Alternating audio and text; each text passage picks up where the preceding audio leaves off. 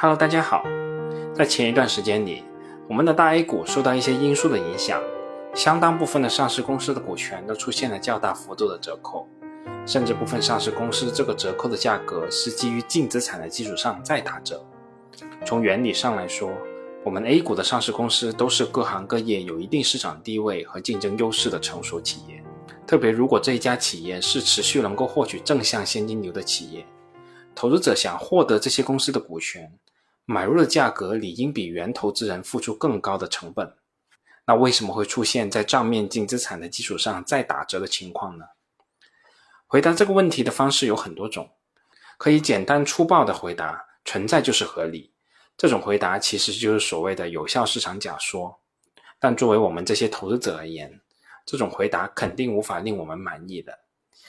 也有朋友会说，由于这些上市公司的资产存在一定的瑕疵。又或者未来创造现金流的能力有限，因此需要对这些资产进行打折。对于这个回答，我觉得是合理的，也是需要我们重视的。所以，我觉得研究一下这些上市公司对应的资产到底是什么东西，这些东西到底值不值那么多钱，这些公司的资产能不能成为这些上市公司投资价值的保体支撑呢？那对于普通的制造型企业，主要的资产就是厂房、设备等等。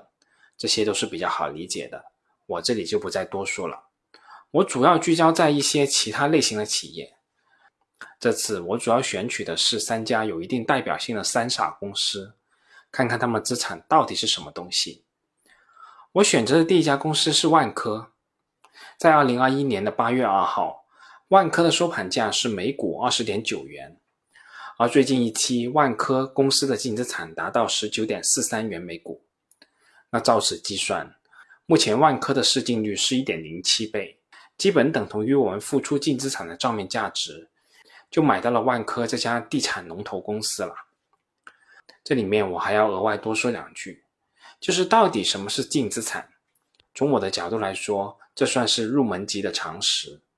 但为了使整体逻辑更清晰，我还是得额外解释一下，所谓的净资产。就是一家公司所有的资产扣除掉对外的负债以后剩余的部分，也可以简单理解为这家公司的所有资产中股东应该占有的部分。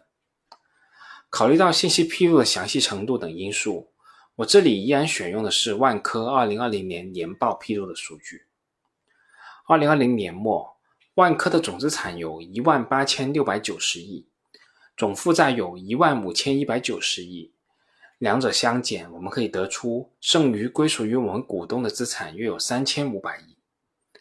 那接下来，我们就一起看一下万科这一万八千六百九十亿的总资产盘子里面，到底装了些什么家底呢？在这其中，有一千九百五十二亿的货币资金，占了整体资产比例的百分之十点四四。在这一千九百五十二亿的货币资金里，包括了有六点三四亿元的物业管理项目贷款基金，有九十五点六八亿元的受限资金，也就是说，扣除这两项以后的钱，才是万科可以自由动用的资金。所以，万科在二零二零年末可以直接动用的货币资金余额是一千八百四十九点九八亿。这里面还有另外一个点，就是万科有四十一点七六亿元的货币资金是存放在中国大陆以外的地区的。最主要的就是存放在香港的三十一点三四亿元，这部分资金其实是面临一定的汇率波动风险的。但无论如何，这些资金在二零二零年末这个时点是值这么多钱的。我们可以近似认为，万科二零二零年末的货币资金有一千八百四十九点九八亿。那第二项我们要说的资产是预付款项，二零二零年末的余额有六百二十二点四七亿元。占了整体资产比例的百分之三点三三。公司的年报中也披露了，公司的预付款项主要包括预付地价款、土地保证金、预缴税费、工程款以及设计款等等。这些款项主要都是一年内预付的款项。此外，万科在二零二零年有超过一年且金额重大的预付款项，主要是预付深圳南苑旧改项目的前期项目款。上述的预付款项金额是二十一点二五亿。对于房地产企业而言，这一块预付款项都是作为后续开发所投入的前期资金，在后期将会作为相关房地产开发项目的成本的一部分。那第三项资产是其他应收款，万科二零二零年末其他应收款的余额有两千四百九十五亿，占了整体资产比例的百分之十三点三五。在这其中，最主要有以下三项应收款：第一是土地及其他保证金，二零二零年末的余额有两百一十五点一四亿元。占了其他应收款的比例是百分之八点六二，这一块大家都懂，我就没必要多说了。第二项是合作方经营往来款，二零二零年末的余额有九百五十四点一八亿，占了其他应收款的百分之三十八点二四。万科的其他应收款中，合作方经营往来款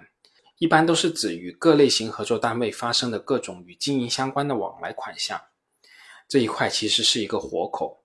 也就是说，其实各种性质的款项都可以往这个大框里装。至于这些款项的可回收性，确实很难说得清楚。所以我倾向于把这部分款项从总资产中剥离出来。第三项是应收联营和合营企业款，二零二零年末的余额有一千二百九十点零八亿，占了其他应收款的百分之五十一点七。联营公司和合营公司一般是指万科仅仅是持股。但并不实际控制的公司，这也是很多时候说到的权益开发的方式。由于目前地价越来越高，开发一个项目所动用的资金动辄成百上千亿，作为一个单一房地产开发商单独开发，先不论有没有这个承受能力，在风险上确实也是不好控制的，所以就会出现两家或者数家合作方共同开发的一种方式。而对于所参与合作的这些企业，万科是需要承担相关股东义务的，在经营开发上进行相应比例的资金投入。这部分资金在应收款项目上的表现就是应收联营和合营企业款。这部分款项，我认为是公司经营所必须的。那我们要说到的第四项资产是存货。二零二零年末的余额是一万零二十亿，占总资产的比例是百分之五十三点六一。对于其他的企业而言，我们看到存货余额过大，占比过高，一般都会觉得比较担心。但对于房地产开发企业而言，存货都是房子，特别如果这些房子都位于一二线城市，好像我们就没那么担心了。在万科二零二零年末的存货中，已完工开发的产品金额有七百四十二点二五亿，占了整体存货比例的百分之七点三八。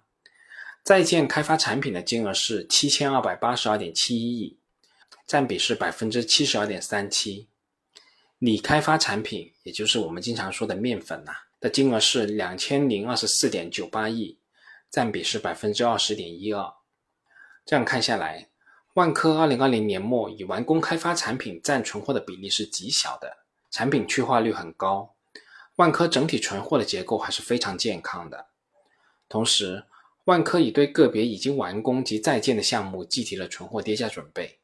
这些项目主要位于大连、抚顺、南坊等城市。我相信这里面肯定有一个比较严谨的测算过程，我们这里就不再多说了。那接下来我们再来说说剩余的两项资产，分别是长期股权投资和投资性房地产。万科的长期股权投资主要就是我们刚才说到的合营和联营企业项目的投资款。对于这些项目公司所需要的开发投入，一部分会形成出资款，这就反映为长期股权投资。万科二零二零年末的长期股权投资余额是一千四百一十九亿，占总资产比例的百分之七点五九。而房地产企业的投资性房地产，一般指的就是公司主要用于出租或自持的物业。我们可以看到，万科在二零二零年末有自持物业七百九十九点五亿。占总资产的比例是百分之四点二八。我们需要关注到的点在于，万科的投资性房地产是以历史成本计价的。我们都知道，一些早期开发的物业，随着周边配套的成熟和人流量的提升，它的价值其实是会有所提升的。而按历史成本计算，则有机会出现所谓的隐藏资产。但万科总体自持物业的比例是很少的，仅有七百多亿的量级，对于整体的影响就更小了。我们也没必要多关注这一块了。刚才我们提到的六项资产合计金额达到一万七千三百零七点九七亿，占了公司总体资产的百分之九十二点六一，可以这么说，万科的主要资产就这些了。我们介绍完万科的资产，接下来我们再简单说一下万科的负债。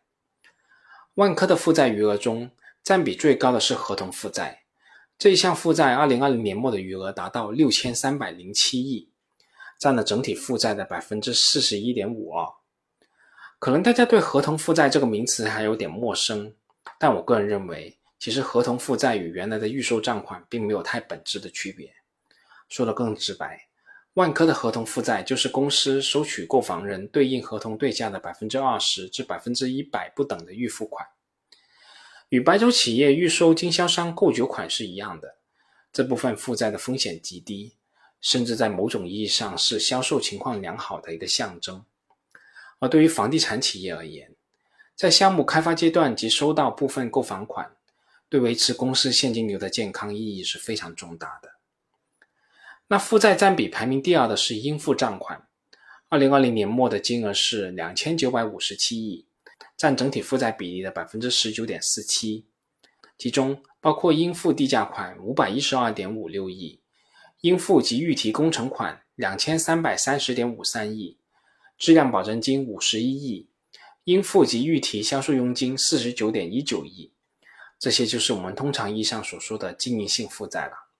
总体债务风险是比较低的。负债占比排名第三的是其他应付款，二零二零年末的余额是两千一百二十八亿，占整体负债的比例是百分之十四点零一。万科的其他应付款主要包括应付合营和联营企业款七百七十点二四亿。应付股权款与合作公司往来款七百八十三点四三亿，土地增值税清算准备金四百六十三点七九亿等等。其实这部分与其他应收款中的金额情况基本是一致的，还没有支付的就形成了其他应付款，而已经支付的部分就形成了其他应收款。这些我们这里也不再多说了。而负债排名第四和第五的才是真正我们通常意义上所说的金融负债。万科二零二零年末长期借款的余额是一千三百二十亿，应付债券的余额是四百三十五点八亿，再加上一个一年内到期的非流动负债，一般这个就是指最近一年就要到期的借款和债券余额，有六百零四点六亿元，这三者合计是两千三百六十点四亿元，占了总体负债的比例是百分之十五点五四。而我们刚才也说到了。万科二零二零年末随时可以动用的货币资金余额就有一千八百四十九点九八亿，而一年内要到期的金融负债仅有六百零四点六亿，保障比例是相当的高的。我们从中也可以看到万科的谨慎与敬畏，特别当房地产行业进入存量竞争的时代，国家对房地产调控政策不可能松动的政策环境下，这种谨慎是非常必要的。最后总结一句吧。万科的资产是比较实的，虚的或者说说不清的资产并不太多。而在负债端，万科高风险的金融负债的比例很低。那说句实在话，这是一家能让我安心睡大觉的企业。我喜欢这样的上市公司。好了，我本来还想一期节目说完三家公司的资产状况，但现在看看篇幅是不太可能了。关于万科的资产，我们就说了这么多。下次我们再来说说金融企业，那才是我们真正的重点。好了，这次就这么多，我们下次再见吧。